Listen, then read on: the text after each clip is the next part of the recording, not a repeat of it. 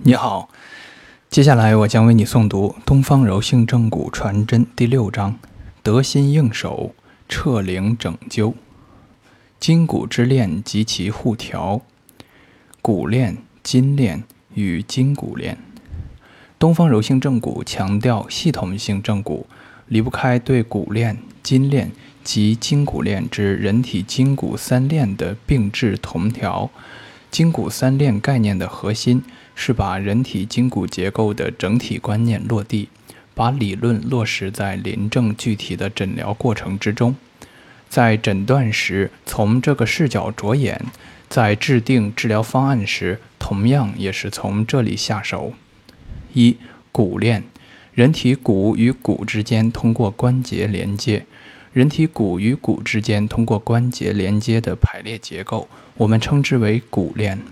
骨链是支撑人体空间架构的主体结构，骨与骨之间的刚性作用力可以通过骨链进行传递。人体重力会沿着躯体四肢的纵向骨链向下传递，而人体支撑承重力会反过来沿着躯体四肢的纵向骨链向上传递。外力作用于人体局部骨结构之后。其作用力也会朝着力作用的方向沿骨链向远端传递，立足于观察与分析骨结构在受到内外力作用后的生理与病理表现，以及力在骨链中传递的过程及结果，是东方柔性正骨诊疗筋骨疾患的基本着眼点与出发点。传统中医正骨的骨错缝理论所看到的骨错缝，是在异常力传递途中，在力所经过关节处导致的一个局部异常力学结构表现。这并非异常力传递过程与效应的全部。如果这个力继续向前传递，会不会在下一个关节处继续发生骨错缝？这个观念和观察有没有出现？决定了正骨疗法继续进步的机会和可能。二、筋链，狭义的筋链通常单指深浅筋膜、脏壁膜及其移行结构之间直接的相互连接关系。从概念而言，筋链不涉及与骨结构之间的关系，而是以筋膜间筋膜与其移行结构之间的力学联系为主，所以。筋链既有浅筋膜间的广泛联系，也有深筋膜之间的密切关系，更有深浅筋膜及其移行结构深入内脏的网膜结构间的综合关联。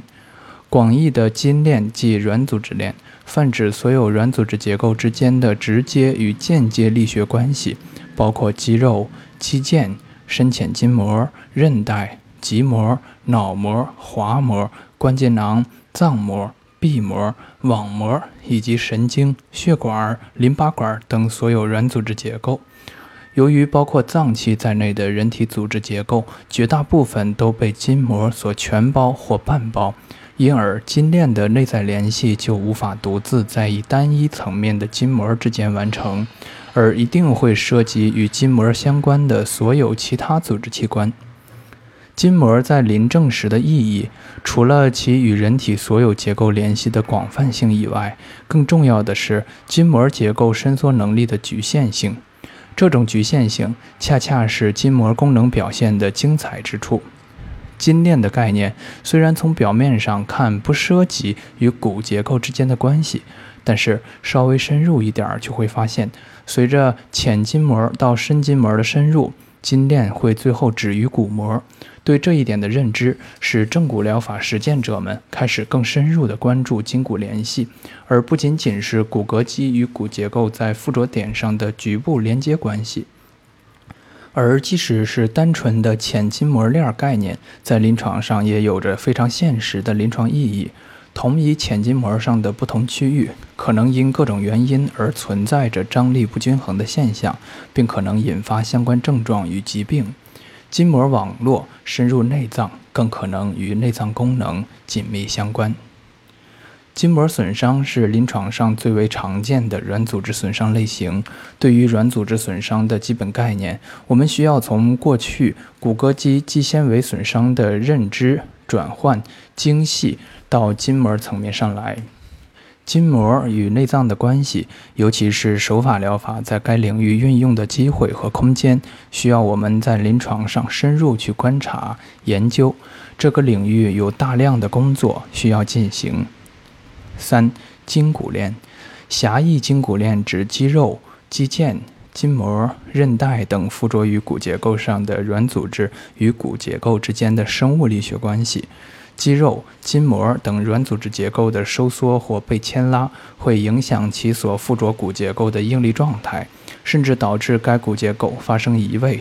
反过来，当骨结构发生移位时，也会牵拉附着其上的肌肉、肌腱、筋膜、韧带等所有软组织，而导致应力异常，进而发生软组织结构形态、位置分布与功能状态的变化。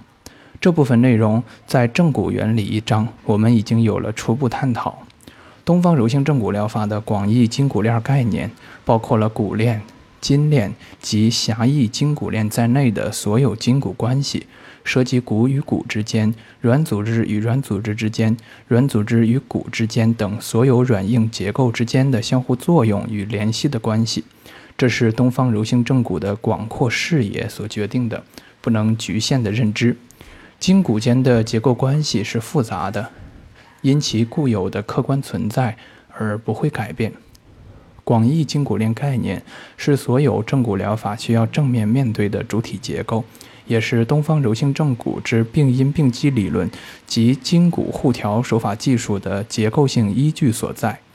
对人体筋骨结构及功能认知的不同层次和不同方面，从根本上决定了不同的正骨流派的技术与临床特色。这也正是不同正骨流派形成的重要依据之一。结构相应与结构锁：一、结构当位。结构处于正常位置时的综合力学状态即为当位，如足弓当位。表示足弓处于不高不低的正常中和状态，膝部当位则表示膝关节没有处于过深或屈曲或内翻或外翻的中心偏位状态。二、结构成成结构成成指上下相邻结构间的力学关系，上位结构为承乘法的承，下位结构为承承接的承。高以下为基，处于承承关系的上下相邻骨结构发生相对位移时，通常是以下层结构为坐标原点，上层结构相对于下层结构发生移位。三、结构相应，道移相应。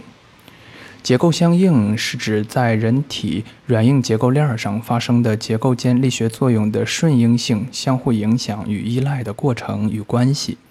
骨骼肌附着于骨结构，骨骼肌的收缩必将牵拉其附着的骨结构，使其出现向肌肉拉力方向移动的趋势或过程。动力肌在神经信号的指令和控制下进行收缩，拮抗肌同时舒张，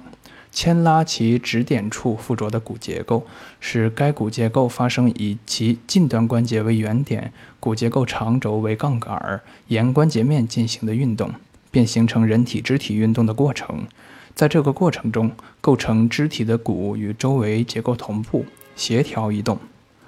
若肌肉收缩时，拉动其指点所附着的骨结构发生运动，但不是以其近端关节为原点，或出现偏离关节面正常轴向的运动，或主动向特定方向改变骨结构与周围结构间的相对位置状态，都会导致骨移动。相应即是顺应，是受力结构对应力的顺应性反应。跃动相邀，亲亲已归，即是相应的顺应表现。该顺应性反应的结果，可能是达成生理状态下力学结构的动态平衡效应，也可能出现病理状态下的力学结构失衡。不相应，则多表现为局部结构的应力异常。你欲行而我欲止，便是你我之间的不相应。结构间的不相应是相关症状或疾病发生的直接病理基础之一。四、结构的多级相应。结构的多级相应是东方柔道之东方古道之柔性正骨总结中曾应小扰的具体内涵之一。结构的多级相应是指从下肢的足弓、膝、骨盆到躯干的腰区、胸区到颈区等纵向结构的曲度，或屈曲状态，或前仰后仰、前倾后仰等位置与功能状态之间交互存在、错综复杂、相互影响、密切联系的局部与整体性筋骨力学关系。这种多级结构间的筋骨力学关系有着一定的规律可循。不遗余力地去探索、把握并灵活运用这些特定的力学关系规律，在临证实践中有着非常重要的现实意义。临床实践中，我们常常通过足弓大小与骨盆的位置状态的多种组合来判断膝部应力正常与否及其病理性力学形态，并且也常常通过足弓及骨盆的调整来达成膝部力学结构的改善与平衡。脊柱有屈三弯互移，在脊柱的颈、胸、腰椎生理曲度之间存在着特定的关系规律。若要顺利达成脊柱某区段生理曲度的调整，必须要注意脊柱其他区段曲度的存在状态，并能采取相应的调整措施。在腰曲的调整中，除了应与颈区、胸区之间的关系适应以外，还必须与骨盆的位置状态相配合，而相关各结构的位置向何方调整、调整的幅度如何把握，以及调整的稳定性如何控制，必须要考虑从股骨、骨盆到颈区诸结构的局部与整体力学关系。若更能以足弓为配合，并注意到膝部的屈伸状态，则结构多极相应之理明矣。结构多级相应关系的实现，不仅涉及力在骨链中的传递过程，更涉及筋骨链中软硬结构之间丝丝入扣、缜密无遗的密切关系。这些关系的核心基础及主导，便是人体生物力学原理。运动系统的生理学与病理学研究将揭示其中奥秘。相应的观点与视线，若欲深入，则可由人体内在结构层面之相应，逐渐拓展至躯体内外相应、结构与功能相应、信念与行为相应，乃至于人体小宇宙与社会及自然环境之大宇宙的相应等层面，人体生命奥秘的探索便由此逐渐展开。五。结构锁指目标骨结构的特定位置状态，会因受到某个关联结构特定方向上力的作用而处于相对稳定、被锁定制动的状态。该关联结构可能是相邻的骨结构，也可能是相连接的软组织。该目标骨结构所受的作用力可能来自相邻结构，也可能来自所关联的骨链或筋骨链上远处的结构。结构锁的实质是利用结构相应规律来控制相关骨结构的位置状态，以满足结构的稳定性需求。结构锁通常相邻存在，软硬相互为用，动静相因。结构锁可因其作用途径分为轱辘锁和关节锁。轱辘锁的本质是以骨制筋，再制骨；关节锁则是以骨制骨。如股骨内外旋转的不同状态。对骨盆前倾后仰的调控构成轱辘锁，髋骨前倾角度大小的调节对骶椎点头或仰头状态起到关节锁的作用。六，筋骨移动不配套状态，人体筋骨结构在受到外力作用时出现局部或整体性软组织与骨结构移动不同步、不协调的状态，是骨伤科临床上常见的引发疼痛症状的病理表现与其机制之一。我们在这里所要讨论的重点，是在手法整复过程中出现的一元性筋骨移动不配套现象。骨链、筋膜链、筋骨链等不仅在其链条之内存在着各结构协调协同的关系，在各链条之间也存在着链条间结构的协同调和关系。骨结构位置在。调移恢复时，原本处于高度粘滞性病理状态的肌筋膜等软组织必须得到松解，而与之协调配套。若不能配套，就可能会出现相应症状。骨结构归位，关节间隙增大后，相应神经根干活动，神经根干活动伸展的长度需要与之配合。若由于粘连卡压而不能随之伸展滑移，则该神经根或干。将会因其所受张力过大而出现相应部位的不适、疼痛或其他相应症状。这不是一个单纯的理论性问题，而是在正骨实践中迟早会遇到的现象。前沿诵经、斩筋与放线，其现实的临床意义即是在此。这一特定变化过程是骨结构力传递现象的进一步延伸。我们应该清楚地认识到，结构间力的传递不仅会在骨结构间进行，更会在骨结构发生联系的相关其他结构上发生作用，进而引起一系列相关空间力学环境的变化。透筋挪骨。透筋挪骨说的是手法透过较为浅表的肌肉结构之后，便可方便挪移内在之骨，这是对一大类正骨方法的传统描述。东方柔性正骨疗法是透筋挪骨的代表性技术，每一次的柔性正骨行动均包括先行的透筋及之后的挪骨两个过程。在这里，透筋是正骨得以顺利进行的条件和前提，透筋不成，挪骨则会有相当的难度。毕竟，内在的骨结构遮蔽如同在强的筋肉之下，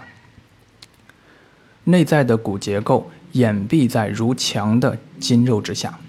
透筋不是揉筋，这是两个不同的概念。揉筋可以为透筋创造条件，但不是必要条件。一宗金鉴所述，当先揉筋，令其和软。在按其骨，徐徐合缝之言，是说明操作的先后顺序，是希望揉筋以令和软，为按骨以还旧处创造条件。但揉筋能否达成透筋，乃至进一步挪骨归位，却不是必然的因果关系。但是，透筋挪骨的概念。却并非强调所有正骨技术在操作之前必须先行透筋。不同流派的正骨技术有着显著不同的操作过程，如搬动或冲压技术，其挪骨行动中并没有透筋过程的参与。筋骨互调的形式，柔性正骨所言转轱辘、扯缆绳，与传说中正骨的某些开关及诀窍有相似之处，既动既灵，应手即效。这一技术规律的发掘，是对人体结构间相互关系及其关联作用规律在相应层次的探索总结，是柔性正骨技法深入走向自由王国的重要内容之一。筋骨互动互调有以下几种典型的表现形式：以骨调骨，以硬推硬；以筋调筋，以软拉软；以骨调筋，转轱辘。以筋调骨，松缆绳；以骨调筋，再调骨。一以骨调骨，以硬推硬。以骨调骨是骨链间的互动关系，关节一端的骨结构因手法作用而被动移动所发出的力，会通过关节直接或间接作用于关节另一端的骨结构，导致其发生相应的位置或应力改变。分析时，可参照日常生活中的钟表之齿轮模型或列车车厢移动模型，以骨调骨体现相邻刚性结构间的力学互动关系。二、以筋调筋，以软拉软。前述骨结构以上、表表皮以下的所有软组织结构，即为广义的筋。以筋调筋，体现软组织链间的互动关系。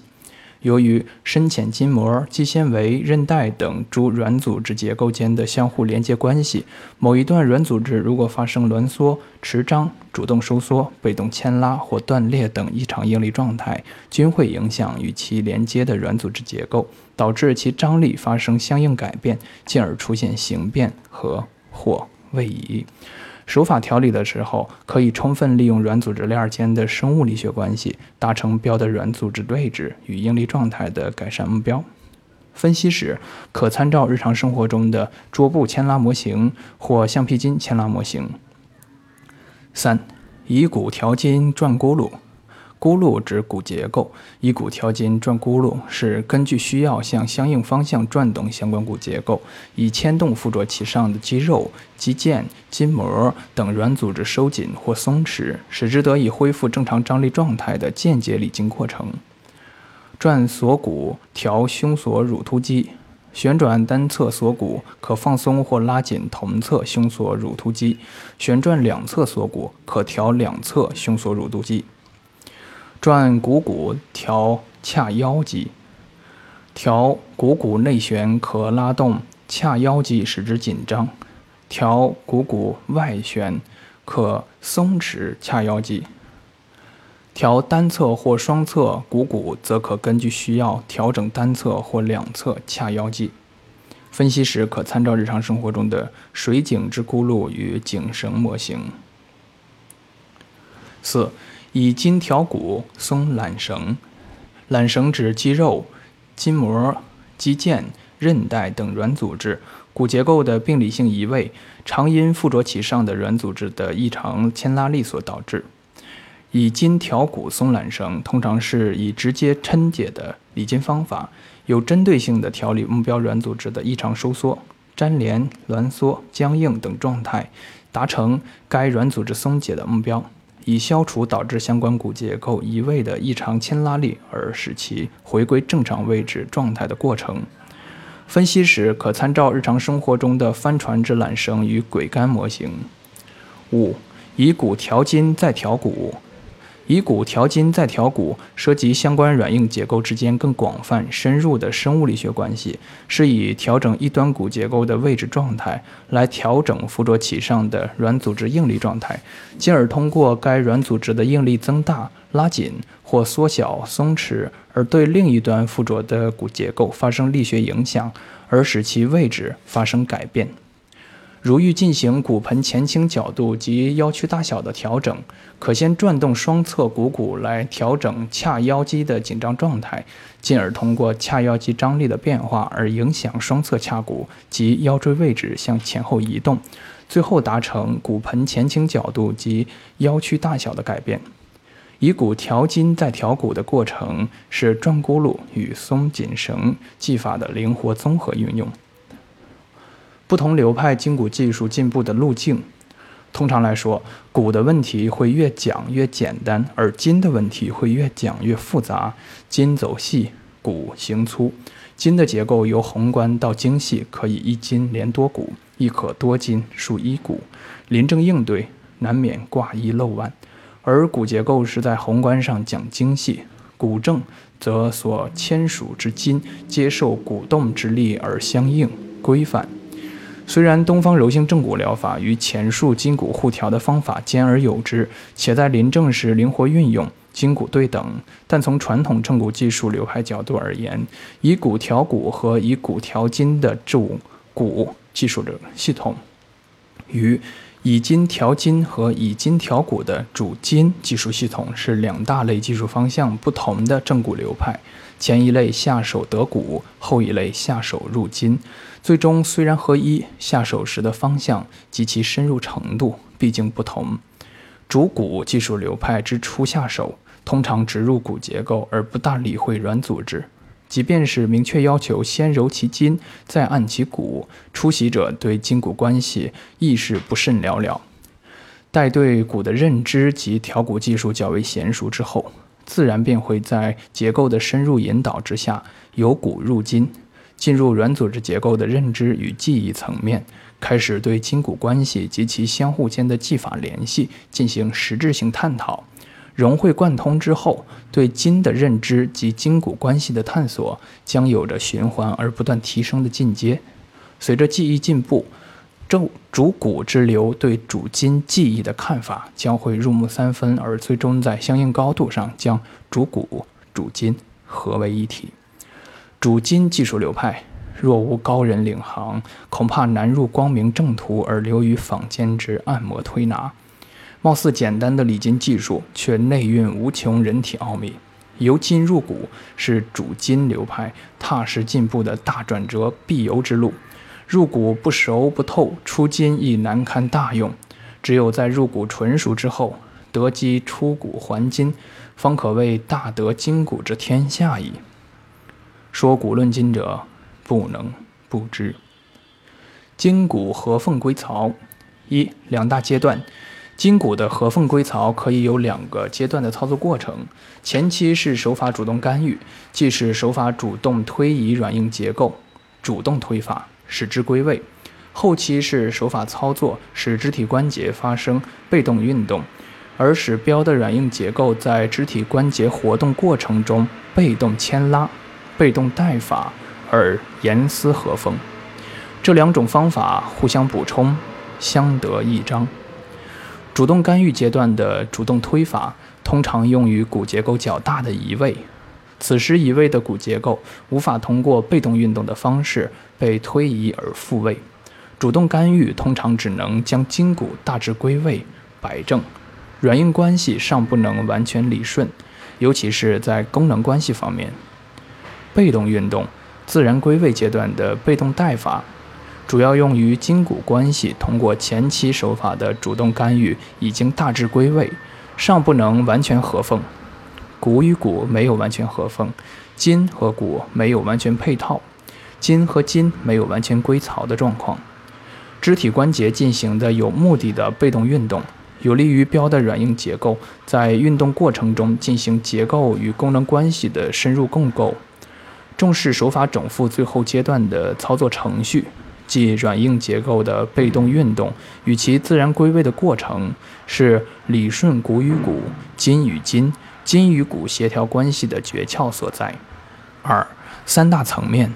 人体筋骨结构的合缝归槽包括三方面的筋骨结构关系：顺骨是骨与骨之间对位对线的合缝；顺筋是筋与筋之间相应关系的归槽平顺；顺筋骨是筋和骨之间结构关系的归缝归槽合缝。及其所提供的筋骨功能活动契合的条件。筋骨合缝归槽的现实观，不是单一软组织或骨架结构的调整，而是筋骨同在、阴阳同调。让调整后的结构稳定下来的措施，可以从以下多个方面着手。从医者角度而言，诊疗过程追寻至病因的源头，严格遵循四大程序法诀。从病因链角度设计并实施系统化治疗方案；从患者角度而言，注意纠正与病因相关的不良姿势习惯，如翘二郎腿、低头时间过久等；避免进行与病因有关的不当运动，如单边肢体运动等；积极进行合理适度的运动保健，对全身筋骨结构定期保养。筋骨顺应之三大目标的稳定达成，需要神经系统及循环系统等多方面的后援保障。后援保障能否正常并持续稳定，反过来取决于正骨治疗过程中四大程序法诀完成的品质及效率。